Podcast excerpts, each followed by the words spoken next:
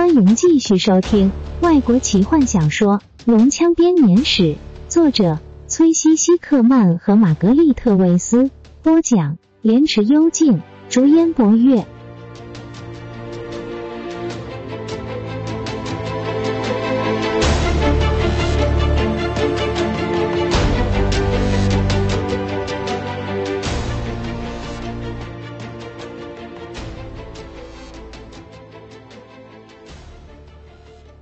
红龙翻翻身，慢慢的张开眼睛，从一个让人烦躁而且满天都是西古瓦人乱飞的梦中醒来。他摇着大头，试着让自己清醒。他听见蒙敏那不停的抱怨着牧师的事情。他打了个哈欠，看来龙骑将发现牧师进入要塞了。派洛斯想到头来还是得他亲自出马解决这个问题。不用太担心。大人，泰浪斯刚开口，突然闭上嘴，看着某样很奇怪的东西。太担心，蒙敏那愤怒的说着。我为什么？他也呆住了。他们俩现在正盯着一样从半空中飘下的东西，有如羽毛般的飘荡，是费资本的帽子。坦尼斯在黎明前最黑暗的时刻将大伙叫醒。那么，史东说。我们要照计划进行吗？我们别无选择。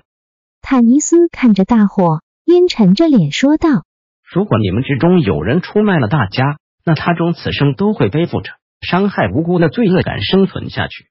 蒙敏呐，不只会杀了我们，连人质他也不会放过。我祈祷没有叛徒，所以一切照计划进行。”没有人开口，但却一言不发的看着彼此，怀疑的气氛越来越浓。当妇女们醒来的时候，坦尼斯又附送了一次计划。我和我的朋友们打扮成平时送早餐的女人模样，和玛丽塔一同混进孩子们的房间。我们会把他们带到广场去。坦尼斯静静的说道：“你们非得表现的像平时一样正常。等到你们获准出去透透气的时候，抱起小孩，立刻跑去矿坑。你们的男人会处理掉那边的卫兵。”你们便可以安全的逃入南方的山脉，明白了吗？女人们沉默的点点头，同时守卫的脚步声也开始逼近。就这样吧，坦尼斯柔声说着：“回到自己的岗位上吧。”女人们散开来，坦尼斯对提卡和罗拉娜说：“如果有人出卖了我们，你们两个都会陷入危险中，因为你们得要看着这些妇女。”他开口道。我们都会很危险，罗拉娜冷冷的重复着。她彻夜未眠，知道自己一旦松开灵魂上那紧绷的绳子，一定会陷入恐慌之中。坦尼斯并没有察觉他内心的挣扎，他只发现他今天早上看起来特别苍白而且美丽，身经百战的坦尼斯因此忘了初上战场的不安。他清清喉咙，沙哑的说。提卡，听我说，把剑收进剑鞘里，你这样反而比较安全。提卡咯咯笑着，紧张的点点头。去和卡拉蒙道别吧。坦尼斯告诉他。提卡脸红的有如熟透的苹果，他意味深长的看了坦尼斯和罗拉娜一眼，快步的跑开了。坦尼斯竟视着罗拉娜，然后第一次发现他紧紧咬着牙关。连颈部的青筋都露了出来，他上前抱住他，但他全身僵硬的，有如龙人的尸体。你不需要这样子的，坦尼斯放开他说：“这不是你的战争，和其他女人一同去矿坑吧。”罗拉娜摇摇头，试着控制住自己的声音，之后再开口：“迪卡没有受过搏斗的训练，我有，不管那是不是虚应故事。”他自嘲的笑了起来，坦尼斯脸上露出不安的表情。我会尽我的责任，坦尼斯。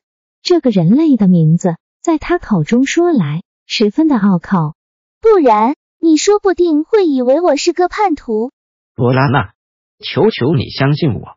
坦尼斯叹气道：“就像我替吉尔塞纳斯辩护一样，我也绝不相信你会出卖我们。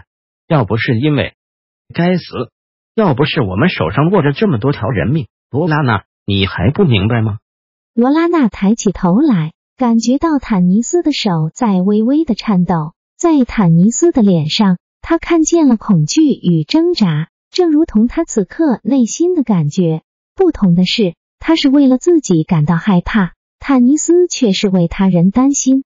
罗拉娜深吸了一口气，对不起，坦尼斯，他说：“你是对的。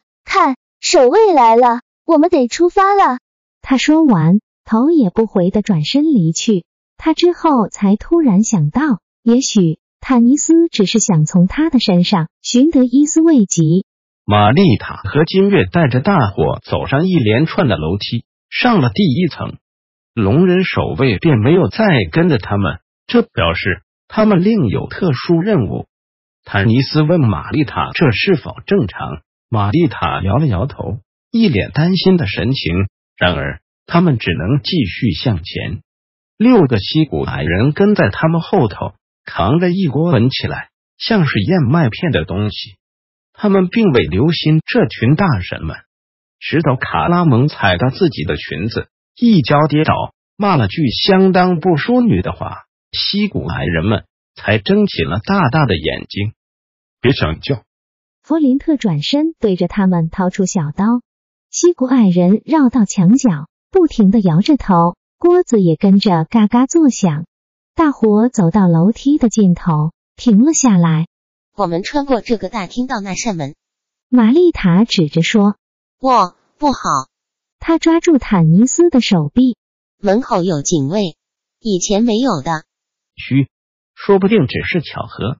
坦尼斯安慰着他，虽然心中知道事情没有那么简单。照着原先的计划就好。玛丽塔害怕的点点头，走过大厅。警卫。坦尼斯转头对史东说：“准备好。”切记，下手干净利落，不要发出声音。依照吉尔塞纳斯的地图，孩子们的游戏间和卧房是分开的。前者是个架子上放了衣服和玩具的储藏室，一条走道由这个房间通往名为燕姬的龙所居住的地方。可怜的家伙！在讨论计划时，玛丽塔对坦尼斯这样说道：“他跟我们一样，都像囚犯。”龙骑将从不肯让他出去，我猜他们怕他会迷路，回不来。他们建造了一条隧道通往储藏室，他钻不过这么小的洞。之所以对他不方便，不是因为他想要出去，而是他偶尔会想要看看孩子们嬉戏的样子。坦尼斯怀疑的看着玛丽塔，猜想自己待会儿碰上的怪物会不会和他口中虚弱又神志不清的龙大一起去。龙穴后头便是孩子们休息的地方，他们必须进入这间房间，将孩子唤醒，带他们出来。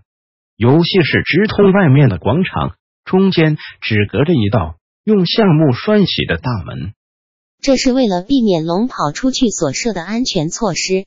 玛丽塔表示：“天想必快亮了。”当他们走向游戏室的时候，坦尼斯想。火把将他们的影子投射向前。帕克塔卡斯十分安静，几乎可说是一片死寂。太安静了，尤其是对一座备战中的要塞而言。四个龙人士兵躲在游戏室外的角落聊天，看见女人接近后，他们纷纷闭上了嘴。金月和玛丽塔走在最前面，金月脱下了头帽，秀发在火光中闪闪发亮。后面跟着何风，拄着一根拐杖，为了让身材看起来合理些，高大的平原人膝盖几乎快碰着地面。雷斯林和卡拉蒙跟在后面，法师紧靠着哥哥，其次跟着的是吉尔塞纳斯和一班。雷斯林讽刺的发现，每位准叛徒都到齐了。弗林特走在最后压阵，偶尔回头瞪视那些吓得半死的西古矮人。你们今天来的很早。一个龙人说：“妇女们像是害怕的集群般围着守卫，耐心的等他们放行。看起来快要下雷雨了。”玛丽塔机警的说：“我希望孩子们在下雨之前能够出去活动一下。你们在这边干嘛？这里不是从来没有守卫的吗？你们会吓坏孩子的。”其中一个龙人以他们粗鲁的语言说了句话。另外两个则会心一笑，露出整齐的坚持。讲话的龙人只皱了皱眉：“这是农民的大王的命令，他和丽燕今天早上出发去消灭那些精灵了。我们奉命要走你们的身。”龙人的眼光饥渴的盯着金月：“我很乐意这样做的。”对你来说，也许是。另一个守卫呢喃着，对着史东露出恶心的表情。我从没有看过这么丑的。呵，龙人倒了下去，一柄匕首深深的插进了他的胸口。其他三个龙人也在转眼之间被解决掉。卡拉蒙勒住其中一个，一般一拳打中另一个。弗林特则趁他倒下时，一斧砍掉他的脑袋。坦尼斯一锋穿心解决了领队。他放开剑，早算准武器会卡在龙人石化的尸体里，但出乎意料的，他的新武器有如热刀切牛油般顺手的由坚硬如石块的尸体中拔出。他还没来得及去思考这个意象，西谷矮人看见搏斗，早吓得把锅子一丢，没命的往走廊逃去。别管他们！坦尼斯对弗林特急吼道：“进游戏室，快点！”他跨过这些尸体，一脚把门踹开。如果有人发现这些尸体，整个计划就泡汤了。卡拉蒙说：“这个计划在一开始的时候就注定失败了。”史东恨恨的低声道：“有人出卖了我们，失败只是迟早的问题。”本集就为您播讲到这了，祝您愉快，期待您继续收听下一集。